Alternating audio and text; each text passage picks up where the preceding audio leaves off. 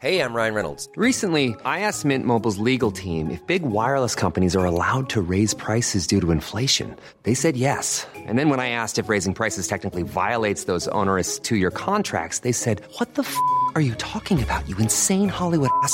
So to recap, we're cutting the price of Mint Unlimited from $30 a month to just $15 a month. Give it a try at mintmobile.com slash switch. $45 up front for three months plus taxes and fees. Promo for new customers for limited time. Unlimited more than 40 gigabytes per month. Slows. Full terms at mintmobile.com.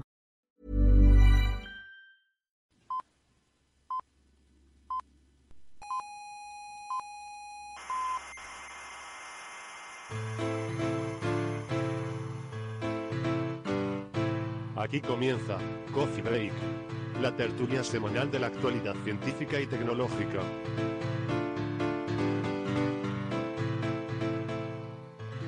Buenas tardes, les saludamos desde la sala trífida del Instituto de Astrofísica de Canarias. Hoy es día juliano 2.457.255,125.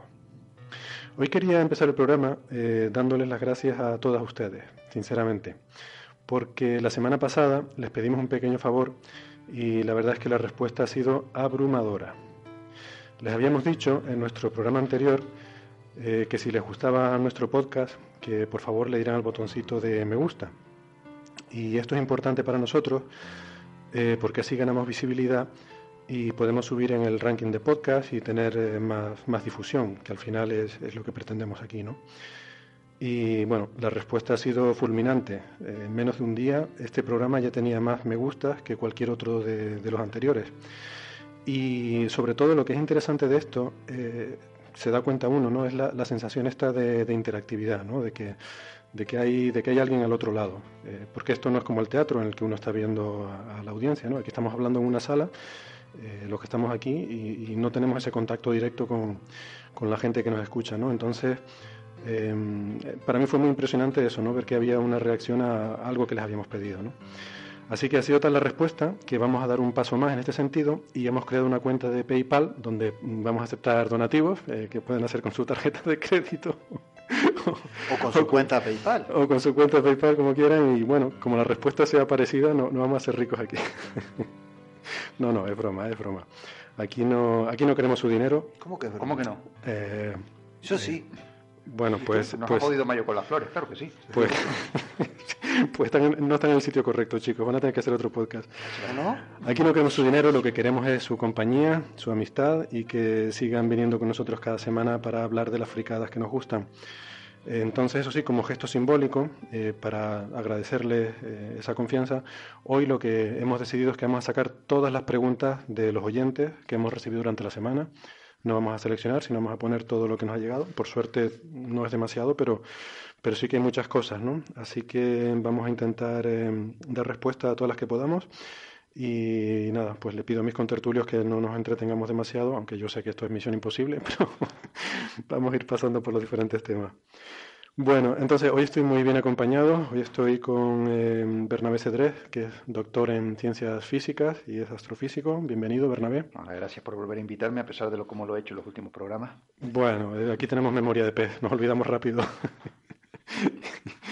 y Javier Licandro, eh, nuestro, nuestro uruguayo particular. Eh, bienvenido al programa, doctor en Ciencias Físicas, investigador del Instituto de Astrofísica de Canarias. Buenas tardes, Javier. Buenas tardes, y a pesar de que el programa no acepta donaciones, eh, Javier Licandro sí, pueden este, a mi cuenta de PayPal o si lo prefieren, y ya que ha estado muy de moda en este país, en sobres, este, sobres. debidamente cerrados. Nos vamos a meter en lío. Bien, yo en realidad a este señor no lo conozco de nada, a mí me han invitado a venir aquí, yo no sé nada de nada. Yo, yo... Este es un señor que pasa por el pasillo, le hemos dicho sí, que... le he dicho, entre usted, por favor. No sabemos, no sabemos verdad, quién es. No tengo nada que ver, señor policía. Es el bueno. doble de Javier Licandro. Bueno, venga, pues vamos entonces con la, nuestra sección favorita eh, y única, por eso es la favorita, que es la sección de la correspondencia con los oyentes, que como les digo, pues hoy vamos a sacarlo todo. Vamos a darlo todo hoy por nuestros oyentes. Ajá. Entonces Juan eh, en iBox eh, nos dejó un comentario eh, y nos pregunta que si podemos hablar de la figura del doctor Juan Martín eh, Maldacena. Y, bueno, con mucho gusto, ¿no? La verdad es que eh, bueno, hablar de, de, la figura de este hombre daría para un programa entero, pero, pero vamos a intentar no, en fin, no, no extendernos demasiado. Em, Juan Martín Maldacena es un físico teórico argentino, es uno de los físicos más brillantes de nuestro tiempo. Em, es, eh, una persona muy genial y, que es uno de los, probablemente sea el científico de habla hispana em, más de mayor nivel y, más conocido de, nuestros tiempos, ¿no? Esto es una opinión personal, no sé si... Después de Javier Licandro. Después de Javier Licandro, sí. Mm, los dos argentinos, ahora que lo pienso. Los dos, sí. Efectivamente. Iba a ser que sí, sí tendrá algo que ver con el acento. Pero eh, este es un hombre que trabaja en cosas de física teórica pura, o sea, imagínense Sheldon Cooper, ¿no? Una cosa así. Entonces, es complicado hablar de su trabajo mm, porque eh, es un tema bastante árido y tampoco somos expertos en eso, ¿no? Pero sí que me gustaría, pues, mm, eh, bueno, hablar de algunos conceptos básicos, intentar explicar algunas de las cosas, porque también eh, a veces se distorsionan mucho y se mistifican mucho los conceptos científicos. Está la vulgarización esta de los términos científicos que, que tiene lugar a veces en la literatura popular. Entonces, vamos a ver, eh, Juan Martín Maldacena ha trabajado mucho sobre todo en lo que es el, santo grial de la física teórica, que es intentar unir la relatividad general con la mecánica cuántica. ¿no? Este es el gran problema que existe en la física actual. Son las dos grandes herramientas que tenemos para entender el universo, pero sin embargo son incompatibles la una con la otra. Entonces lo que hacemos es que las tenemos separadas. Para el dominio muy grande usamos la relatividad general y para el dominio muy pequeño usamos la mecánica cuántica, pero hay veces que no queda más remedio que esas dos cosas choquen, típicamente cuando hablamos del Big Bang o eh, en ocasiones cuando hablamos de agujeros negros. ¿no? Entonces ahí hay un problema. Entonces, eh, Maldacena es sobre todo conocido por eh, lo que se llama la dualidad maldacena, en su honor, que es una correspondencia, lo que se llama también la correspondencia, bueno, perdón, me voy a usar las siglas, ADS barra CFT, que es eh, una correspondencia que él desarrolló entre, eh, bueno, las siglas ADS es de anti-de Sitter eh, spaces, son espacios de anti-de Sitter, y CFT es por Conformal Field Theories, algo así como podríamos traducir como teorías de campo conformes. Y esto lo que quiere decir es lo siguiente, vamos a ver, mm, los, espacios de De Sitter son una solución eh, que desarrolló el físico y matemático holandés De Sitter a las ecuaciones de la relatividad general, él trabajó con Albert Einstein eh, y eh, desarrolló una serie de soluciones para las ecuaciones del campo gravitatorio de Albert Einstein con la constante cosmológica. Em, entonces estos espacios son una solución a esas ecuaciones. Ahora está muy de moda porque hemos vuelto a recuperar la cosmología con una constante cosmológica, que antes, mm, de hecho al final de su carrera, Einstein dijo que introducirla había sido el gran error de su vida. Él la puso originariamente como una fuerza repulsiva para contrarrestar la gravedad y que el universo pudiera estar eh, en equilibrio estático, que es como se, se pensaba que era el universo en aquella época. Hoy en día sabemos que no, que el universo no está ni muchísimo menos en equilibrio. Eh, pero sin embargo la constante cosmológica es necesaria porque las observaciones nos dicen que hay efectivamente una, fuerza repulsiva, que es lo que se ha asociado con la energía oscura eh, en, el, espacio-tiempo. Entonces, bueno, pues eh, por una parte están estas soluciones, los espacios de Sitter y de anti-de Sitter, y por otra parte, esto del CFT es una familia de, de teorías de teoría cuántica de campos, que son la aplicación de la mecánica cuántica a, campos y a, cosas extensas. Em, y entonces esta, bueno, esta correspondencia es una forma de, que encontró Maldacena de combinar estos dos aspectos que tienen que ver, como digo, con relatividad general y con mecánica cuántica, y por eso esto es tan importante. ¿no? Em, de hecho, se le conoce también porque eh, fue, eh, desarrolló la, la, forma más, eh, digamos, más plausible de, lo que se llama como el principio holográfico.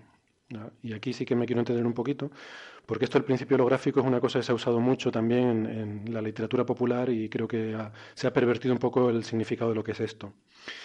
El principio holográfico es un, bueno, es un, es un principio, quiere decir que no es algo que, sea, que esté demostrado ni que esté empíricamente fundamentado, no es una ley basada en observaciones, es un principio. Un principio es eh, algo, mm, una hipótesis que suena plausible, razonable, por la razón que sea, y que uno toma como punto de partida para desarrollar una teoría.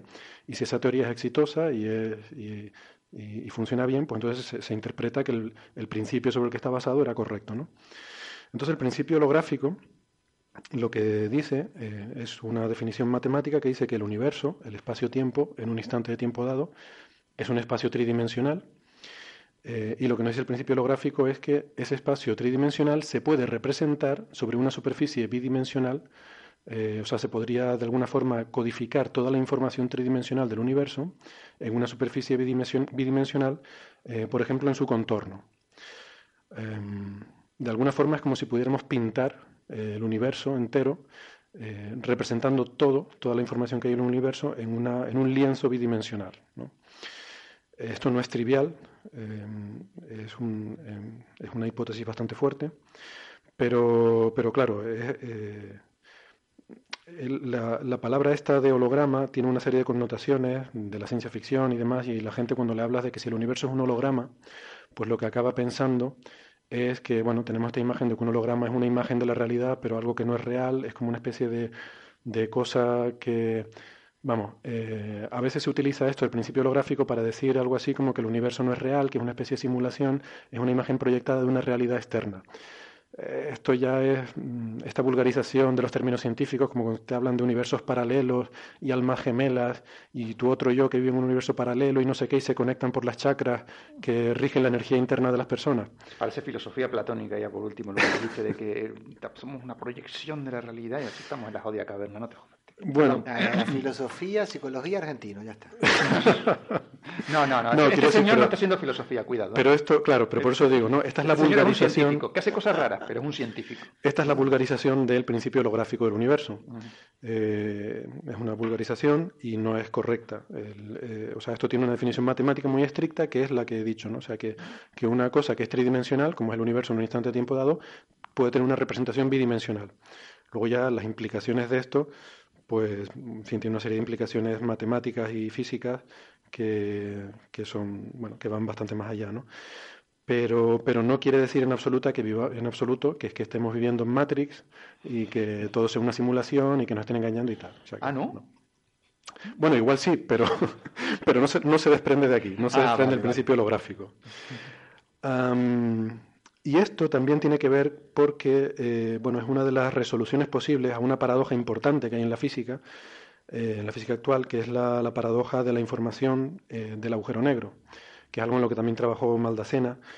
Y bueno, el asunto es, es importante, ¿no? Porque, claro, lo que quiere decir, se ha hablado a veces del firewall, de los agujeros negros.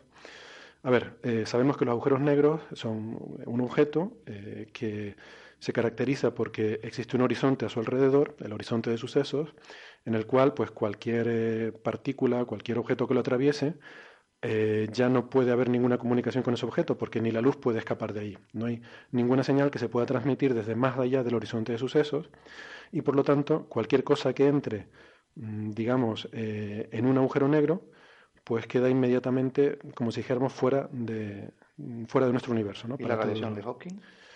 La radiación de Hawking es otra, es otra cuestión. En principio, la radiación de Hawking es, eh, es algo que, que está en el borde, ¿no? Se produce justo en la frontera, en el horizonte Bueno, en de sucesos. tampoco se ha detectado, es una cosa hipotética también, ¿eh? Bueno, es una cosa hipotética, pero que está bastante bien establecida. Sí, ¿no? pero Porque- tú, tú has- detectado la radiación de No, Hawking? no se ha detectado, te no se ha Pues detectado. entonces es hipotética. Vale.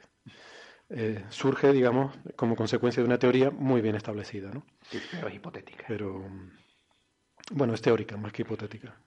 Vale. No, no, es hipotética porque hasta que tú no la detectes, tú no sabes si está o no está. No, hipotética quiere decir, o sea, hipótesis es algo que tú asumes para desarrollar una teoría. ¿Vale? Eh, hipótesis y tesis. O sea, la hipótesis es de lo que tú partes para hacer una teoría. Eh, lo de la reacción Hawking es más bien el corolario de una teoría, es un resultado que sale de una teoría. Esa teoría está basada en, en hipótesis, que no son esas, pero como resultado de esa teoría mm, salen cosas No estaba utilizando la, palabra Hawking. hipotética con el sentido de hipótesis. Bueno, estaba utilizando con el Vale, sentido vale, de... más mundano, digamos. Efectivamente, con el más sentido de no, mundano, no empíricamente no establecido. empíricamente, no estaba usando sentido de hipótesis. Vale.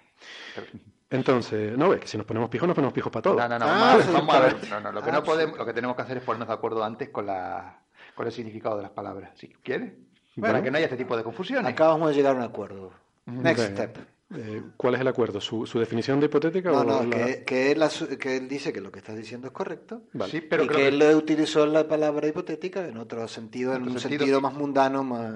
Gracias. Es que- es increíble que seas tú el que esté mediando entre nosotros. ¿eh? Es que medio de- Javier, en Javier sirve- metido en, la- en el ajo así, creando la, la polémica, no, estás mediando. Javier sirve para todo. Pues, pues nada, entonces a lo que iba. Eso es un problema para la física. ¿Por qué? Porque rompe el determinismo de la física. O sea, la física es determinista en el sentido de que tú, si tú conoces perfectamente un sistema y conoces perfectamente las leyes de la naturaleza, tú podrías dar marcha atrás y saber cuál era el estado anterior. Y eso es cierto incluso en mecánica cuántica, porque en cuántica las cosas que se definen por una función de ondas nos definen una serie de, de probabilidades de las cosas que, que pueden pasar o no pasar, eh, pero la función de ondas evoluciona según un determinado operador, según la ecuación de Schrödinger. Y entonces, ¿qué pasa? Que cuando cualquier sistema con una determinada función de onda o con unos determinados parámetros, velocidad, lo que sea, entra en un agujero negro, de repente ya no hay forma de recuperar la historia previa. ¿Vale? Entonces, esto es un problema eh, que rompe el determinismo de la física y para muchos físicos esto no puede ser así. Eh, eh, esto va en contra de, de cómo debe, mm, de cómo se piensa que debe funcionar la naturaleza y por eso es una paradoja. Entonces, una de las posibles resoluciones a esta paradoja que es algo en lo que trabajó Maldacena, es justamente el concepto este del principio holográfico aplicado al agujero negro. Quiere decir que eh, realmente la información de todo lo que hay en- dentro de un agujero negro, que es un objeto tridimensional, está codificada en su superficie, en el horizonte de sucesos. O sea que cuando un objeto entra en un agujero negro, de alguna forma produce un cambio en el horizonte de sucesos que queda ahí y del cual se podría rastrear su historia hacia atrás. Para que esto sea cierto, implica que exista una mm, relación entre el espacio tridimensional y la superficie bidimensional que encierra el agujero negro. Entonces, por eso es un principio holográfico. Es un- eh, eh, a esto se refiere el término holográfico, ¿vale? Y claro, si se aplica un agujero negro, el siguiente paso natural es asumir eh, que se aplica al universo, porque formalmente, eh, desde el punto de vista matemático, el universo entero se puede ver como el interior de un agujero negro. De hecho, también dentro de esta popularización a veces exagerada de los términos científicos, a veces se dice mm, eso de que hay universos, ¿cómo se dice? Como matrioscas unos dentro de otros, que nosotros somos un agujero negro dentro de un universo mayor, etcétera, etcétera. Cuidado, cuidado, etcétera. cuidado, cuidado, que nos estamos yendo por las nubes. Bueno, estoy hablando de que es parte de esa popularización Ah, vale. eh, que estoy De denunciando. todas ¿no? O sea de que que- sí, realmente el universo puede ser considerado como un agujero negro en el sentido de que no hay nada que salga del universo fuera del universo, Claro. como ocurre en un agujero negro, pero no tiene por qué ser el mismo ente. Bueno, y que tiene su horizonte de sucesos también, ¿no? Que viene dado por la cosmología, eh, por esa Sí, sí, expansión sí, del universo. Ahí... pero, pero no tiene por qué ser el mismo ente después de todo. No, no tiene por qué. Lo que digo es que formalmente se comporta como. Entonces parece natural que si ese, que se pueda extender ese principio holográfico del agujero negro al universo como Coño, tal. Bueno. formalmente una bacteria es igual que un ser humano. Eh, ya, lo que pasa es que todavía no, no, mm, eh, o sea, no, no modelamos las bacterias en términos de ecuaciones Sí, eh, pero que las matemáticas. bacterias tienen, si se reproducen, tienen un ADN, tienen Sí. no sé qué. O sea, sí, formalmente sí puede ser lo mismo, pero no son lo mismo. Creo que quede claro que no son lo mismo. Bueno, pero para Bueno, muchas por- cosas, para muchas cosas sí. O sea, quiero decir que el principio holográfico sería a lo mejor porque si la piel de las bacterias de determinada forma, porque un ser humano también tiene una piel que lo separa del entorno. Bah, yo qué sé. Sí, por supuesto, Da igual, pero, no. pero no deja de ser una... no sé si emplear esta palabra... Sí, no deja de ser una paja mental. Bueno, eh, no lo sé. No, no lo Sí, sabes, es- ¿no? eh, insisto, insisto en que eh, es parte de. eh, est- estoy hablando de, de esa popularización que se Sí, usa efectivamente. de la terminología No científica, ¿no? Que esto detrás tiene eh, una Otro maquinaria. pitidito, por favor. maqui- no, yo creo que esto no hace falta ponerle pitidito. Bueno, no lo sé. Eh, Total, ya, y ya acabo con esto. Simplemente eh, decir que este señor, eh, yo creo que es uno de los grandes, de las grandes figuras de la física moderna. Además, eh, es que realmente es que da asco, porque es que estuve mirando ayer en la Wikipedia. el tío es relativamente joven, o sea, na- nació en el año 68. Eh, Es más joven ¿sabes? que yo. Es- tiene, un, tiene un paper con 10.000 citas, tiene un paper con 10.000 citas del cual es único autor, ¿vale? Y tiene la dualidad esta de, Malda- de Maldacena puesta con su nombre, o sea... Ya es- en un es paper gente- tiene más citas que yo, holgadamente. Sí, vale, y que yo, claro. Ese paper suyo tiene muchas más citas que las que tengo yo. prefiero en no hablar todo para mi- no en toda mi humillarme. obra. Entonces, claro, pues esta gente que te da asco porque dices, pero ¿qué he estado haciendo con mi vida, no? Pero luego me quedé pensando, seguro que él no ha hecho podcast. Ah, bueno. Eh, a lo mejor sí. Bueno, total, que Ah, nuestro... esos, esos son uno de los cuatro o cinco eh, que realmente podemos llamar expertos en el mundo. Creo que es uno de los expertos que merecerían mm, El venir, a Coffee Break como experto y, y estar aquí Bien. con nosotros y hablarnos de su trabajo. Si, lo traes hasta traigo el mate. Pues, doctor Maldacena, que sepa que está usted invitado a Coffee Break cuando quiera y que Y sepa le- que... luego le puedo enseñar cómo se hace un verdadero asado criollo. Y correrían de nuestra correrían de nuestra cuenta todos los gastos en el sentido de café, té y todo este tipo de cosas. Hombre, billete, alojamiento, eso no. Ah, por eso digo, yo, te- yo traigo el mate. El mate y todo eso lo pone, lo pone Javier. Un producto típicamente uruguayo, por cierto. Vamos a ver, vamos a aquí sí que voy a poner un pi porque si no seguro que no viene. Vamos a ver, estamos todos de acuerdo en que Uruguay es una provincia eh, oriental de Argentina. Lo sabemos todos de toda la vida. Bueno, desde el punto de vista cosmológico, Uruguay y Argentina son lo mismo. Vale. Eso ha estado muy bien, sí, señor. Vamos a cerrar ahí el debate, Y, venga. no so- y- y- y está muy bien porque además es verdad. Venga, eh, luego también otro oyente que se llama otro u otra, no lo sé, así que vamos a decir otra por aplicar el femenino neutro, se llama JJAA por iBox, nos pregunta, bueno, yo voy a aprovechar aquí para decir, a ver, señores oyentes, por favor, pónganse nombres que se puedan pronunciar, porque luego viene uno aquí y no puede, no puede hacer referencia a ustedes, ¿no? Como nos gustaría. Entonces, pues, JJAA por iBox nos pregunta, eh, porque le llamó la atención que estuvimos hablando en nuestros programas anteriores sobre la futura gran colisión entre la Vía Láctea, nuestra galaxia, sí.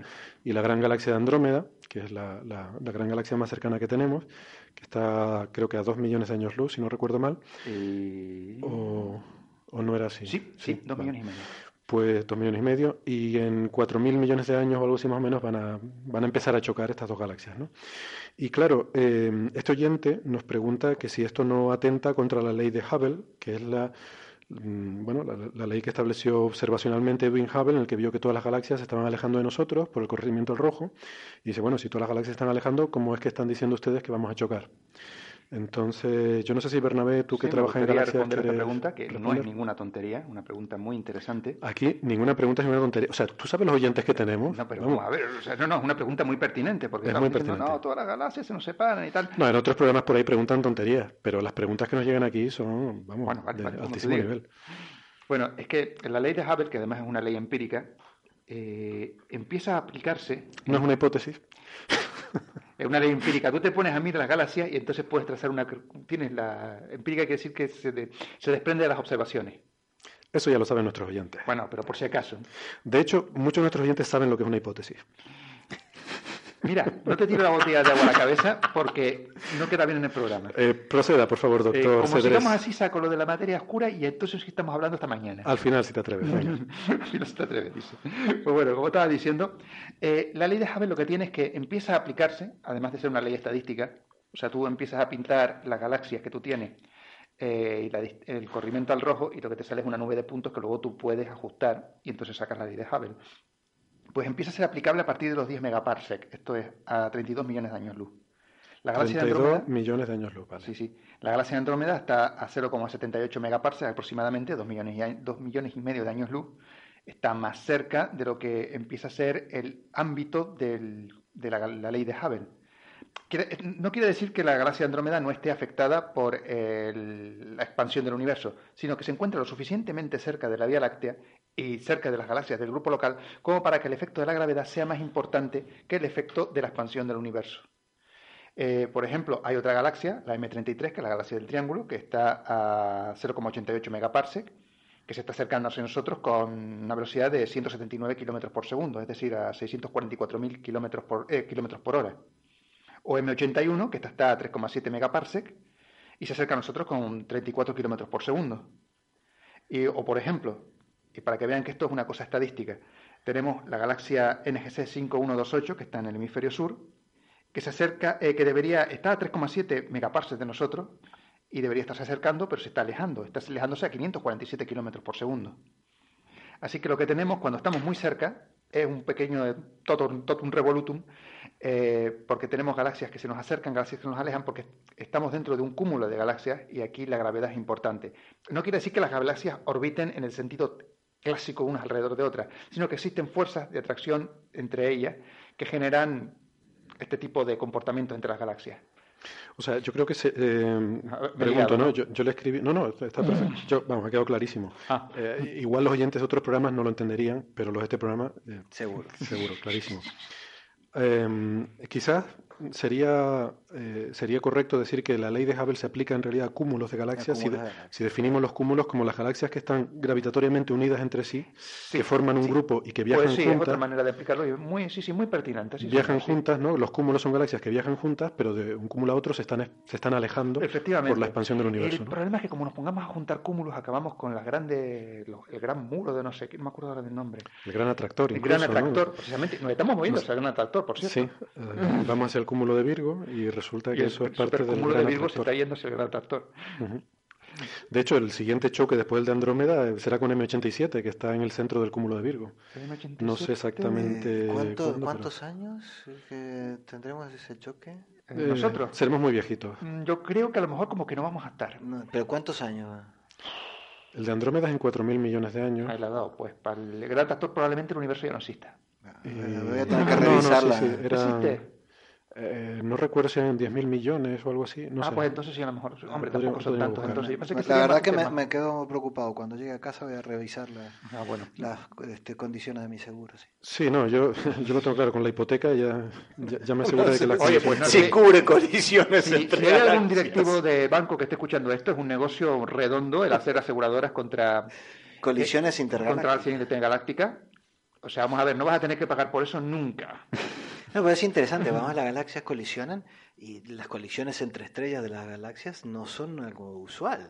Eh, No. no. las colisiones no. que las, las, las- las estrellas, las no- estrellas se atraviesan. Sí, ¿no? sí, pasan unas al lado de la otra. No, no hay, Eh, no hay de, colisiones. de la misma manera que la Tierra difícilmente choque contra nada. Puede ser que resulte afectada gravitatoriamente por No, una pero, atracción de no, pero sí afectada por mareas. O sea, Por, por puedes- la atracción gravitatoria de otras estrellas, no, pero, pero no porque colisionen con No, otro no, no, planeta no es una colisión por- extrasolar. Colisiones tal Pero te digo una no hay. cosa, las colisiones realmente no existen. Quiero decir, cuando dos cuerpos Eh. físicos... No, eh, déjame terminar. Cuando dos cuerpos físicos chocan, realmente la materia está hecha de átomos que están separados entre sí, distancias mucho más grandes que el tamaño de los átomos. O sea, el 90% del espacio del que estamos hechos está vacío. ¿Vale? Y Eso, cua- eso entonces se lo explicas al, al del coche que, Claro, que, le- lo que que le dio un es que- ayer. y- Claro, pero- le dice que yo Hombre, también no depende hubo. de la velocidad de la colisión. Si la velocidad de la colisión es La repulsión- lumínica, pues entonces sí que tenemos un problema. No, la repulsión electrónica, la repulsión electrónica eh, es lo que hace que las cosas aparenten tocarse, ¿no? Es que llega un momento en el que las fuerzas electrostáticas de- eh, producen una repulsión, ¿no? Entre los diferentes... Re- Me repito, depende de la velocidad a la que se produzca la choque. Efectivamente. Hay un choque libro, es lo suficientemente- hay- la hay energía un libro de ciencia ficción que acabo de leer que se Ah. llama Tau Zero, Ah. Que está muy interesante al respecto. Ah, pues tengo- por lo que te decía, si la velocidad es próxima a la luz, a la luz que no su- sucederá, pero si es lo suficientemente grande, eh, la repulsión electrónica no puede, no tiene suficiente fuerza como para eh, re- eh, ah, repeler ese choque y realmente se produce una fusión de los núcleos, de los átomos, y tenemos una cosa un poquito más bestia. No, y luego está el efecto túnel, por ejemplo. en- Sí, pero el efecto túnel solo se va a producir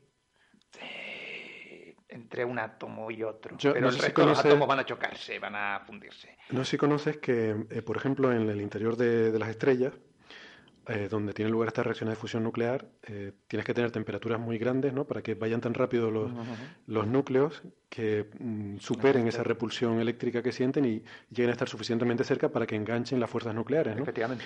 Vale, pues resulta que en temperaturas, por ejemplo, como las del Sol, no se daría prácticamente la fusión nuclear. Ah, ¿en serio? El Sol No estaría apagado si no fuera porque de vez en cuando, por efecto túnel, la probabilidad de que, eh, porque las posiciones de las partículas no son posiciones bien definidas, sino que tienen una distribución de probabilidad, pues eh, de vez en cuando esas distribuciones de probabilidad solapan lo suficiente para que por efecto túnel eh, enganchen las fuerzas nucleares y se produzca la fusión Ah, nuclear. mira, eso no lo sabía nunca. lo Si no existiera el efecto de túnel, el Sol no brillaría, eh, vamos, brillaría muchísimo menos. No, no, no habría energía para mantener la vida en la Ah, Tierra. interesante. O sea que podemos decir que vivimos gracias al efecto túnel.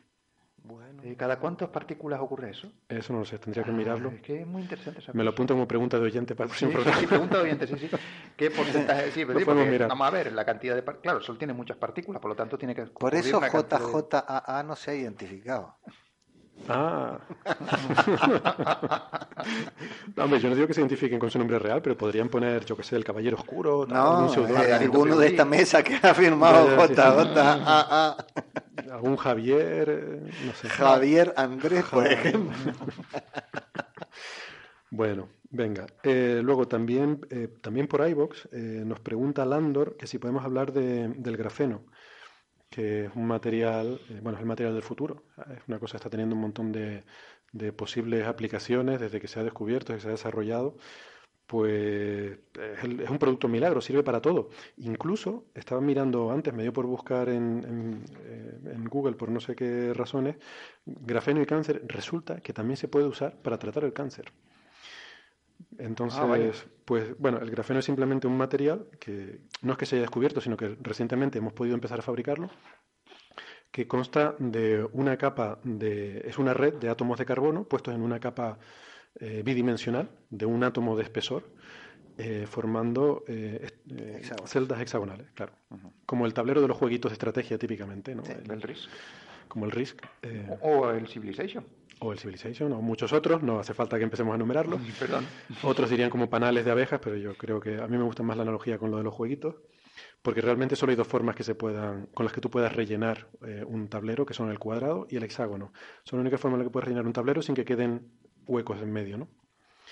Entonces, eh, yo no sé si Javier, tú habías leído algo sobre eso, eh, sobre ese tema y quieres comentar algo. yo creo que para un poco por deformación profesional, las aplicaciones en electrónica de grafeno son tremendamente interesantes porque el material es mucho mejor conductor que, que el silicio, que es lo que utilizamos básicamente hasta ahora para crear nuestras nuestros chips, nuestras tarjetas de electrónica, los detectores que, que, utilizamos en las cámaras fotográficas o en nuestras cámaras en nuestras cámaras las cámaras CCD, CCD las que usamos para astronomía y están ya haciendo detectores eh, fotográficos que son mil veces más sensibles que un que un detector de, de los actuales, justamente porque las propiedades de, super, de, superconductor eh, son mucho, como superconductores, mucho más eficientes que... Bueno, no es superconductor, pero vamos que... Bueno, pero... De hecho, es el material, está, eh, eh, vi antes, que es el, material, el mejor conductor que se conoce a temperatura ambiente. efectivamente.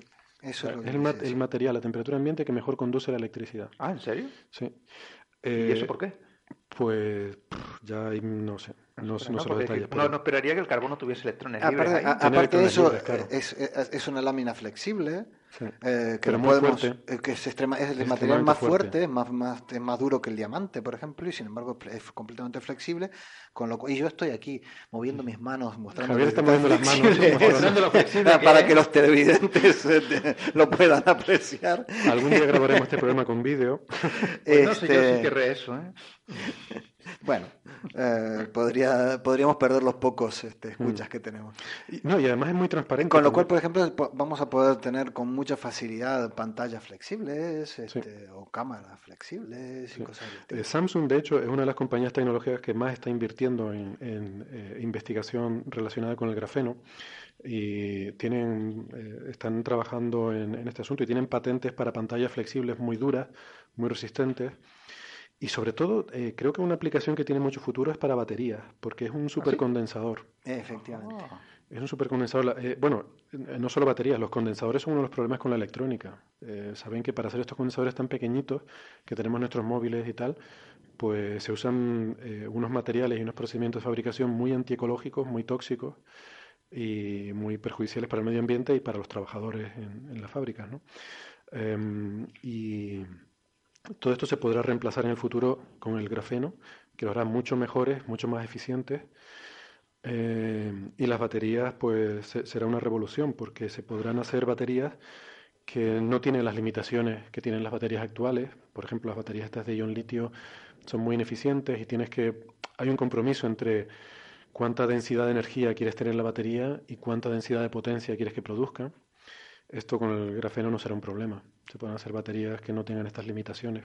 Y seguramente dará lugar a un montón de aplicaciones más que ahora ni siquiera nos vamos a imaginar, porque es un, eh, se puede dopar con facilidad. Es decir, se le pueden introducir partículas de otros elementos, impurezas, y que le cambia las propiedades y que puede hacerlo más conductor incluso, o vaya a saber qué tipo de cosas que ahora ni se me, ni se me ocurren que pueda terminar siendo esa lámina ultra fina de, de un material extremadamente resistente. O sea que, el grafeno va a ser más grande. Eso es verdad. El grafeno va a ser más grande que el microchip, ¿eh? Sí, no, no. De hecho, estaba viendo una de las aplicaciones, hay una empresa que fabrica una tinta para impresora con eh, copos de grafeno y esa tinta es conductora. Y entonces lo que hacen es directamente puedes imprimir en papel circuitos impresos. Lo de circuito impreso Sí. adquiere una nueva Sí, significación. adquiere una nueva. sí. Te puedes imprimir electrónica en tu casa. Te puedes imprimir la placa base de tu ordenador. O sea, ya partiendo de la PDF por Eh, correo eh, electrónico y te la imprime. Como eso lo puedan meter en una impresora 3D, ya no me imagino las cosas que van a poder hacer. Eh, se habla incluso de hacer pintura con wifi, por ejemplo, ¿no? Para tener cobertura wifi en toda una casa. Una pintura que sea capaz de, de- que sea un circuito integrado con el que puedas absorber y remitir señales wifi. Pinturas para coches que te avise cuando alguien toca el coche. O sea, cosas alucinantes. Como es transparente, se habla de hacer ventanas hiperresistentes que tú puedas controlar a voluntad si, si quieres, bueno, hablan de cortinas virtuales, ¿no? Si quieres que deje pasar más luz o menos. Eh, es Hay, impresionante. hay, hay un, algún tipo de, de fecha de para cuándo estarán estas cosas disponibles. No, al final es, ¿O alguna idea, por ejemplo, de aquí a 5 años, de aquí a 10 años, de aquí a 20 años? Es un tema industrial porque, eh, y, y, claro, hasta ahora solo hemos estado hablando de lo bueno. También tiene cosas malas el grafeno y es que su producción a día de hoy involucra eh, un procedimiento que, que, que utiliza productos químicos tóxicos, eh, caros, etcétera. Pero lo bueno es que recientemente, en 2012, se desarrolló una técnica que te permite usar la, como dijéramos, la matriz, o sea, y usas primero una matriz para, para usarla como molde sobre el cual eh, generar esta red eh, de hexágonos de carbono. Y, y ahora hay una técnica que te permite separar la matriz una vez que has sacado el grafeno, sacas la lámina, la lámina de grafeno y la matriz la puedes seguir aplicando para, eh, para hacer un número indefinido de láminas de grafeno. Entonces esto va a ser un avance muy importante porque va a, va a reducir a, a la mínima expresión estos problemas medioambientales y de, y de- de industrialización. ¿no? O sea que No, y, y otra cosa que, que es fundamental, el grafeno es básicamente carbono, sí, que es un elemento abundantísimo. No estamos hablando de ningún mineral Sí, no estamos hablando de este, tierras raras. raro, de estos que hay que ir al África y este matar a todos los, Sí. a, a media a media tribu para para extraer ese material que después lo tenemos en los móviles que ahora ni me acuerdo cómo se llama. sí, no, es Es el problema. Sí, sí, las tierras raras, toda la tecnología hoy en día depende de esas tierras raras y es lo que dices tú, es un problema medioambiental tremendo, ¿no? Eh, se- y sí, bueno, y, y- y político, ¿no? De inestabilidad política en el tercer mundo, ¿no? Porque De todo típicamente tipo, están- ¿no? Además, son unos problemas eh, eh, enormes. Eh, pero esto se va a hacer con un, con un material que es de lo más común. es súper abundante. Es El carbono, más común que el silicio. ¿no? Más común que el silicio. sí, sí, Claro. el carbono es el cuarto elemento más abundante del universo. Sí, pero en la Tierra más común. En la Tierra Sí. también. Ah, pues mira noticia. La Tierra también. sí, sí. que el silicio era más abundante. Mira, No, es que no es volátil. Entonces, la relación entre carbono y silicio es la primordial, básicamente. Bueno, la primordial no, la, la de... Pero Están, está en, en todos los residuos orgánicos, Sí, está en sí. las rocas. Tienes una cantidad de roca calcita. Eso es verdad. eh, abundantísima. está en el CO2. Están- bueno, es que, hay que eh, es que la mayor Hombre, parte bueno, del CO2 se ha depositado en, en- es en verdad. rocas calcitas. ¿no? Es verdad, si le pegamos fuego a- aquí a Javier, el resultado es carbono. Sí, mucho. y oxígeno. Una vez evaporado, todo tal. Y bueno. un pestazo que...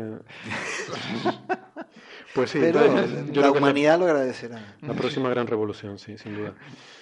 Perdona, Bien, que te y, y luego también eh, este oyente Landor también nos preguntaba por, dice, y el, y el otro material que está de moda recientemente que es el fosfeno. Y yo la verdad es que a mí eso no me sonaba de nada. Yo no sé si ustedes No, yo la verdad lo- Ah, yo miré y eh, parece que lo del fosfeno es un efecto óptico en estas imágenes que vemos llenas de rayitas que parece que se curvan y tal, pero Yo Yo eso- pensé Eh, le agradeceríamos a nuestro único y gentil oyente que nos explicara qué es el fosfeno. sí. Sí, porque yo lo que pensaba que tenía que ver con el fósforo a lo mejor o algo de eso, pero no, no encontré nada de eso, ¿eh? lo siento. No encontré nada. Bueno, pues que esa- tampoco estuve mucho tiempo buscando, cuidado. Es eso que nos queda pendiente.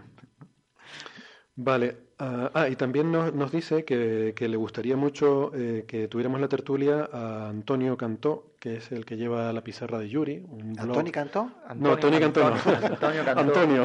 Ah, vale, vale. El a matiz- Yuri, vamos a, a El matiz importante. La pizarra de Yuri, que lo hemos mencionado aquí varias veces, sobre todo tú, Bernabé, que eres muy Vamos a fan de la pizarra sí, de Yuri, sí, yo ¿verdad? creo que es el mejor divulgador de, mejorando los que ya se han nombrado aquí, de, de lengua hispana de lo que es ciencia. Este, es fantástico, tiene unos artículos maravillosos en su, en su web que yo recomiendo que todo el mundo la vea en su blog. También tiene un libro que también recomiendo a todo el mundo que se compre, lo edita la editorial Silente, Y, eh, Antonio, si después de toda esta publicidad que te estamos haciendo A es- ver, con a- nuestra audiencia masiva, eh, no tienes un detallito y por lo menos te vienes aquí alguna vez que no tienes corazón. Sí, aquí Bernabé nos dice que pide el 10% de los royalties.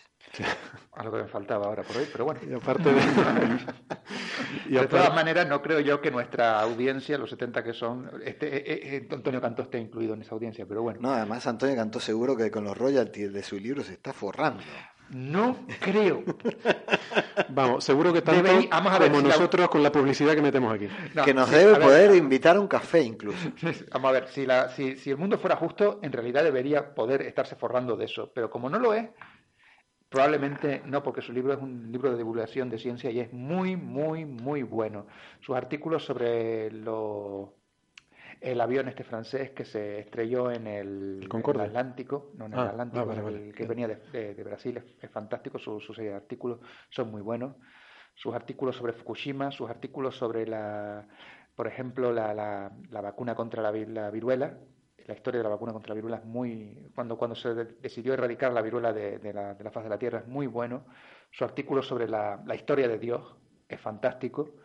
Lo Bueno, bueno, esta, esta cuña promocional... ya- vale, vale, ya- lo dejo ya, lo dejo ya. ya a estos niveles... ya- Déjalo, Bernabé, no insistas. Es mucho más interesante saber si la hija de Belén Esteban se comió o no se comió el pollo. a esto- Vale. No, yo, yo iba a decir Estamos de vacaciones, se nota. Sí. Bueno, y También de alienar a todos nuestros oyentes que sean Johnny, vamos a continuar con el programa. yo... No, yo- yo- a mí me parece bien que, que comentemos todo esto, pero, pero yo por esto cobro. o sea. bueno, pues lo que dice nuestro oyente que le gustaría tener aquí a Antonio Cantó, pues, y a nosotros también, hijo mío, Landor. Sí. Si lo ves por ahí, dile que está invitado, que nosotros ponemos el café y las pastitas y ya, bueno, eso... Bueno, una vez respondí a un comentario mío, a lo mejor le puedo mandar un comentario a ver si le interesa venir, pero no creo que me responda. Pues que, que está invitado, o sea, invitado como cuando te invitan a un congreso. ¿A ti te han invitado a un congreso alguna vez? Tú, ¿Estás invitado a venir al congreso? Que claro, tú te pagas el billete, Bueno, el viaje y tal, no sé qué. Quiere decir que si vas allí no, no te van a echar. Pues, pues, pues aquí lo mismo. Aquí... Hombre, a mí me invitan a congresos en China cada dos por tres, no sé, no sé si tú. Ah, sí, sí, sí. Sí, es verdad, eso. Y en la India sí, a punta de pala. Esos son muy buenos. Bueno, venga, Bueno, entonces señores, que son concluimos, muchos concluimos temas. que Antonio cantó sí, Tony cantó abstenerse. Eh, bueno, Bueno, el no, que aquí en quiera, política no queremos saber nada. Cada uno, cada uno que haga lo que quiera. Sí, efectivamente. Eh, bueno, vamos a ver. eh, Inmaculada por Facebook nos pregunta por eh, un artículo que leyó sobre un, bueno, un estudio, pero un estudio artístico de una, una fotógrafa que no tengo aquí el, no tengo aquí ahora mismo el, el nombre de esta fotógrafa. Rose Lynn Fisher. Rosalind Fisher. exactamente, gracias, gracias, Fisher. Pues eh, esta fotógrafa se dedicó a sacar fotos de sus lágrimas eh, al microscopio con mucho aumento de diferentes tipos de lágrimas, ¿no? Las lágrimas de cuando está triste, las de cuando está son lágrimas de felicidad, cuando son lágrimas de emoción. Entonces ella sacó diferentes lágrimas, sacó diferentes fotos y vio que la estructura, mm, bueno, que, que, aquella- que las fotos eran muy diferentes unas de otras. ¿Qué quiere decir esto? Que la estructura cristalina es diferente. ¿Por qué digo que esto no es un estudio científico? Porque un estudio científico necesita estadística, necesita cuantificar las cosas. Hay que ponerles números a las cosas para que algo sea científico, ¿no? Y hay que controlar las muestras. Hay que controlar las muestras. Entonces, ¿qué es lo que pasa? Que probablemente estas lágrimas efectivamente sean diferentes, pero no sabemos si esto es sistemático. O sea, eh, los copos de nieve. Tú te coges tres copos de nieve diferentes y van a ser, tú los miras al microscopio y son diferentes. Es como si alguien mira los copos de nieve el lunes, el martes y el miércoles. Y dice, mira, los copos del lunes son diferentes a los del martes y son diferentes a los del miércoles. Bueno, a lo mejor es porque todos los copos son diferentes, ¿no? O, o a lo mejor es porque no has tenido cuidado a la hora de, ponerlo en- ante el microscopio. O sea, hay que tener, las condiciones tienen que ser muy controladas. Y una cosa es mirarlo y otra cosa es ver la composición. Yo estoy, es probable que sí sean diferentes las lágrimas de alegría de las lágrimas de tristeza, no lo sé. Es posible, pero tú lo que tienes que ver es coger lágrimas de alegría, muchas, de mucha gente distinta, eh, y lágrimas de tristeza, muchas de mucha gente distinta también, y luego ver la composición química, que es lo más importante que tiene que haber. Y luego ya, si quieres, las miras al microscopio, pero con condiciones controladas, que todas cristalicen de la misma manera, que todas se, se, se pongan en el portal, ¿cómo se llama? Portaobjetos de la misma forma, que le ponga, eh, tiene que ser una cosa muy controlada. Muy sistemático. O sea, es una cosa preciosa, eh, lo- lo- lo- la- las imágenes son muy bonitas, pero no deja de ser una... un- y además No. lo dice la propia autora, esto no es más que una cosa artística. Es un- exactamente, ¿no? Cum- Cumple su objetivo muy bien. O Sí, sea, es una preciosidad, el trabajo es muy bonito y artísticamente es precioso, ¿no? O sea, no. eh, lo único que pasa es que, bueno, eso, que, que pues lo que tú has dicho, ¿verdad? Que Desgraciadamente no, es ciencia. Que no es ciencia. Cualquier bueno, no, parecido a un desgraciadamente no, trabajo científico es mera casualidad. Claro. Pero... Pero, Lo cual no le quita mérito, eh, cuidado. No, no, Sí, sí. es que no, no pretende esta mujer hacer un trabajo científico. Claro, es como no si- Ni es una científica. A ver, esto es lo equivalente a si alguien coge un artículo, un artista coge un artículo científico nuestro y dice, Y "Ah, qui- esto, ver artísticamente, arte". esto artísticamente no se sostiene. Digo, pues efectivamente no. Efectivamente, usted tiene. Tiene razón, tiene toda la razón del mundo. Tiene usted razón, no se sostiene. Aquí repite mucho la misma palabra, no sé qué, ¿no? Esta- Artísticamente. estas paletas de colores son horribles, el rojo no pega con el naranja. y, bueno, pues es verdad. Pues sí, pues tiene razón. Pero no es lo que se pretende. Me acabo de dar un rodillazo con la mesa. Eh, Sí, sí, Necesitamos sí, mejores equipos. Se escuchó. bueno, pues, pues eso, ¿no? Mm, ah, sí, también Inma nos pregunta, eh, porque estaba leyendo un artículo sobre explosiones solares, en general explosiones estelares, ¿no? Desde, hablabas de supernovas hasta eh, novas recurrentes y, y también pues de estas explosiones que hay en el Sol, de las que hemos hablado en alguna ocasión. Eh, y nos pregunta si esto puede tener algo que ver con el calor que hemos estado pasando este último mes, ¿no? Y entonces, bueno, por no alargarme mucho, porque claro, este es mi tema y podría empezar aquí a hablar y no. Eh, no, el calor de este último mes está relacionado con un fenómeno que se llama verano, eh, que Bueno, y está el, lo del super niño también. ¿no? Sí, y que que ha coincidido con el niño también este año. Sí, pero bueno. No, pero aprovecho la pregunta para decir que, que, bueno, el Sol tiene una actividad, tiene un ciclo de actividad, estamos cerca del máximo y ocurren eh, estos eventos violentos en la superficie del Sol y que esto normalmente, pues la pregunta es buena, ¿no? Es, una- es una- es normal pensar si este tipo de cosas pueden afectar el clima en la Tierra. Eh, normalmente no, porque el clima terrestre tiene una inercia térmica muy grande, ¿no? Tiene océanos, tiene una atmósfera que, que son, eh, tienen una cierta capacidad calorífica y la energía que hay que suministrar a estos sistemas para producir un cambio es muy elevada. Entonces, Tendría que ser Los- sostenida en el tiempo, ¿no? tendría que ser sostenida en el tiempo, es lo que iba a decir, ¿no? Las tormentas solares duran horas, ¿no? Eh, un periodo inusualmente alto de actividad, como puede ser el máximo de actividad, pues puede durar un par de años. Sin embargo, lo que hemos visto es que el clima terrestre parece responder a cosas de décadas, duración de décadas o más, ¿no? Entonces, bueno, hay algún caso históricamente en el que parece ser que puede haber alguna relación, por lo menos hay una correlación entre periodos muy largos de, eh, de no haber actividad solar, eh, lo que se conoce como el, el mínimo de Maunder, que fue un periodo de 60 años en el cual eh, a finales del siglo XVII no hubo prácticamente actividad solar, bueno, prácticamente no hubo nada, no se, no se registraron manchas solares durante más de 60 años, y eso coincidió con un periodo anómalamente frío en la Tierra, ¿no? Entonces parece ser que a esas escalas sí que podría haber una cierta relación, pero estamos hablando de muchas décadas, ¿no? De 60 años. Eh, bueno, a esas escalas sí podría haber algo de conexión, pero no porque se produzcan explosiones en el Sol va a tener necesariamente un efecto sobre el clima en la Tierra. Hombre, si el sol explotase como una nova o una Bueno, supernova, claro. pues me puedo imaginar algún pequeño cambio climático, pero no es el O caso. sea, si tan grande sería el cambio Ese climático que dejaría de haber clima directamente. Ya sería otra cosa, sí. Bien, y la última de las preguntas de los oyentes eh, de esta sección hoy extra, extra larga de las preguntas de los oyentes que hemos tenido, que casi que va a ser todo el programa entero, eh, nos la envía Andrés por Twitter eh, y nos pre- ah no no no perdón nos queda otra nos queda otra. Bueno la voy a dejar la otra para el final. Andrés por Twitter nos pregunta por el proyecto Sunroof que acaba de anunciar Google que es un, es un proyecto para optimizar la instalación de placas solares. Eh, no sé si lo han visto. muy- Es muy chulo. es muy chulo, ¿no? Es Está muy, muy chulo, curioso. pero no está todavía para Canarias. No, está en fase de pruebas en San Francisco y Menuda no sé qué otra Eh, ciudad. con el apoyo del ministro Soria, seguramente. Sí, sí, con todo el Mm, apoyo no, en del España gobierno no creo que español. se puede usar ese sistema, es una pena. Pero es muy chulo, muy, muy bueno. Tiene muy buena pinta. Y... ¿Quieres explicarlo un poco? No, lo explicas tú. No, explícalo tú, es no, que- no, no, es que yo voy a, decir la siguiente pregunta. Entonces, Pero que yo se lo vi por el aire, no sé, voy a meter la pata. yo. No, tampoco hay mucha información, ¿eh? O sea, no, bueno, sí, hecho- básicamente es utilizando Google Maps y... ¿Qué otra cosa van a usar? Otro tipo de algoritmo y demás. Tú, pones tu dirección, suponiendo que estés en San Francisco, y te muestra un mapa muy bonito en el que sobreimpone con un código de color la cantidad de horas de sol que recibe tu casa. O sea, tiene un modelo también para tu tejado, y dependiendo de cómo tengas tu tejado y demás, te busca el sitio óptimo donde tú tienes que poner los paneles solares para eh, maximizar la cantidad de luz que tú recibas durante el día. Con códigos de colores y tal, es muy chulo, muy bonito. Y, Y, y además va un paso más allá. Te calcula, Exactamente, te calcula. te calcula lo que gastaría, Lo que o sea, lo que, lo que ahorraría en, la factura eléctrica. Efectivamente, me había olvidado de esa parte, efectivamente. Que eso ya, bueno, ya tiene su miga, ¿no? Pero no, ¿eh? Lo que ahorrarías en el caso que no tuvieras que pagar impuesto al sol. Eh, claro, es- es- Eso estamos está hablando hecho- de países civilizados. Está hecho para Estados Unidos. dicho. Está hecho para Estados Unidos. Qué No sé si lo harán aquí algún día. Eh, no, no, yo creo que, que es muy curioso que eh, hace menos de 10 años venían de Estados Unidos aquí a interiorizarse sobre nuestros avances en, eh, en estudio de energías alternativas y hoy nos han superado ampliamente, eh, no, no porque aquí no se haya, eh, que la gente que desarrollaba esos temas eh, no los trabajara, sino simplemente porque Por el eh, apoyo ha habido un boicot eh, a- esto desde 2012 a, la, a esta parte. Boicot deliberado. deliberado por parte de las autoridades, que probablemente prohibieran este programa después de oír esto. Pero bueno, Bueno, no sé si esto cae dentro de la ley de Mordaza. seguridad. No, yo no le llamaría. Ay, sí, manera. perdona, no vaya a ser- de no vaya a ser que te multen. aunque tiene usted razón. tiene Yo usted creo que mientras no lo pongamos en Twitter está bien. Eh, Bueno, pero sí lo vamos a poner en Twitter, a mí, ¿no? a mí me da mucha rabia esto. No, pues colgaremos el programa, pero no, no pondremos un tweet hablando de ley mordaza ni cosas de estas. Ah, bueno, vale.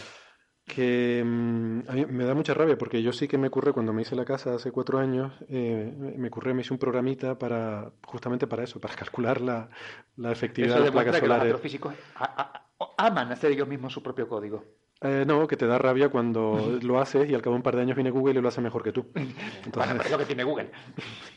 bueno, pues, pues eso está bien. Eh, No, está muy bien, es una idea muy buena y cuando consigan que funcione, porque seguramente, no sé, yo no, lo, pu- no, no, no, se- no se me ocurre poner ninguna dirección de San Francisco porque yo como no he estado en San Francisco ni tengo mucha idea, pues pero si funciona como parece que va a funcionar y cuando se hayan currado de eso en diversas partes de- de- del mundo, va a ser... Sí, probablemente con el tema, de- volviendo un poquito atrás, con el tema del grafeno aplicado a las placas solares y a las, la- y a las baterías, que son los dos temas cruciales. Google va a dominar el mundo. Bueno, no sé si Eso en cualquier pero- caso. Bueno, Ah, mira, a mí no me importaría, ¿qué quieres que te diga? bueno, eh, Mejor que eso lo dejamos, lo- ese debate lo dejamos para otro programa. Vamos a ver que mm, buscando la- trabajo en Google, por cierto. Yo soy muy fan de Google. pero bueno.